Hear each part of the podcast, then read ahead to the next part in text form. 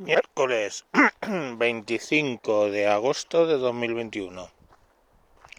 Me encuentro, me encuentro hablando de las matemáticas socioemocionales con perspectiva de género. Y bueno, pues eso es lo que se pretende enseñar a los niños de primaria, a que tengan emociones al respecto de las matemáticas y una perspectiva de género. O sea, sé que las vocaciones no sean sexistas, que si de forma natural, pongamos por caso, a las mujeres no les gustan las matemáticas, pues que eso es por culpa del heteropatriarcado, no porque ellas no tengan esa inclinación. Entonces, para corregir eso, aparece todo esto de la socio eh, emocional de las matemáticas. Mm, si atendemos a las cifras, vemos que efectivamente hay un eh, ya en edad temprana se genera una diferencia de casi un 6%. En, no, de 6 puntos, perdón. De 6 puntos entre el rendimiento en matemáticas de niños y de niñas a favor de los niños. Entonces, pues bueno, eh, lo que se trata es de atacar ese punto. ¿Suena razonable? Pues hombre, pues puede que suene razonable. No digo que no. Pero como todo lo del género, ya sabemos que es solo en el sentido de la mujer, no de los varones. Porque si nos vamos a las letras, si nos vamos a lengua, vemos que ese desequilibrio se da justo a la contra y no por 6 sino por 8 puntos.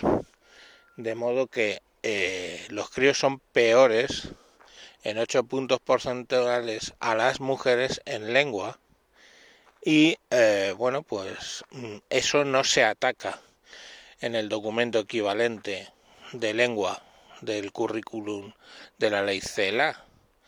Eh, viene al contrario, o sea, se hace hincapié de nuevo en la perspectiva de género en el lenguaje y ya sabemos en qué, todos, todos sabemos en qué termina eso. Ideológicamente no sé qué es lo que se pretende, ¿no? Probablemente las voces más pensantes eh, hablan de una feminización de, de los niños. Si asumimos que la masculinidad es tóxica, pues lo que hay que hacer es, lógicamente, feminizar a los niños. Y pues eso es el sentido en el que parecen que están trabajando, ¿no? Mm, no, no entiendo, o sea, me acuerdo yo de cuando se decía vive la différence, ¿no? En francés. Mm, en el sentido de viva la diferencia que hay entre hombres y mujeres. Pero no, aquí de lo que se trata es de que, dado que los malvados de la historia son los varones, pues hay que mm, quitar el concepto de masculinidad, tenga o no tenga sentido hacer eso. Y digo que no tiene sentido porque luego mm, vemos que es precisamente el hombre masculino y con más eh, actitudes masculinas, digamos, son los que lógicamente pues eh, se llevan a las chicas de calle, ¿no?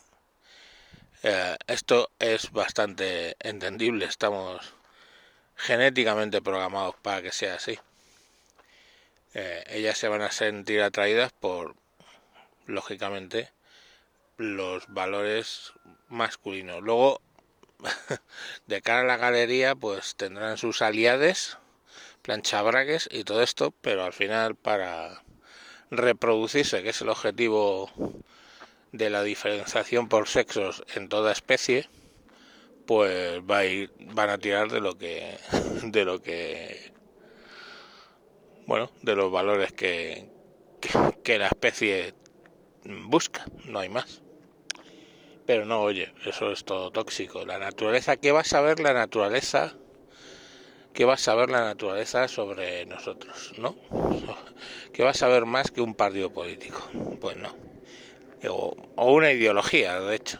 porque ya os digo que la izquierda desde que se cae el muro de Berlín y con ello todo el planteamiento marxista, pues primero en Europa se encontró con el tema de la ecología, y os recuerdo los 80 y los 90, Luquear, no gracias y todo este rollo, del cual, de esos, ¿cómo es? De esos vientos se desprenden estas tempestades, que estamos pagando ahora la electricidad por, por no fomentar la energía nuclear. Y, y luego posteriormente pues entraron a todo el tema del género como leitmotiv de la izquierda, lo cual es muy sorprendente, porque los problemas que existían socioeconómicos en cuando la izquierda era marxista siguen existiendo y siguen estando ahí, la diferencia de clases, etcétera, etcétera con lo cual podrían seguir explotando esa, esa idea, ¿no? La igualdad etcétera. Pero no, prefieren ir al tema de género actualmente y Dios sabe cuando se les acabe el rollo del género pues irán a cualquier otra historia que se les ocurra en ese momento igual que mmm, siga habiendo ahí las reminiscencias ecológicas igual que siga habiendo las reminiscencias marxistas es decir no ha desaparecido eh, de golpe, no ha desaparecido todo, sino que el factor más importante ahora mismo es el género. Por encima de ecología, por encima de marxismo, por encima de todo. Y bueno, pues esa es un poco la reflexión. ¿Con qué nos qué tenemos que quedar? Pues que, por ejemplo, el fracaso escolar, ¿vale? En toda Europa es superior en varones que en mujeres. Pero en el país donde esa brecha es más evidente es España, donde esa brecha son 10 puntos porcentuales. O sea, estamos hablando, eh, no, 11 puntos porcentuales. Desde un 22 de fracaso escolar en varones, 22%, a un, lo diré, a un 18 y pico, ¿vale? Casi 11, 12 puntos de diferencia. Es el país donde más diferencia se hace. ¿La ley CELA trata de resolver esa diferencia? No, porque de nuevo niños y niñas, niñas en general, entiendan que la diferencia de género que les preocupa es únicamente cuando eh, los llamemos perjudicados son las mujeres. Solo si un varón pega a una mujer es violencia de género, no al revés.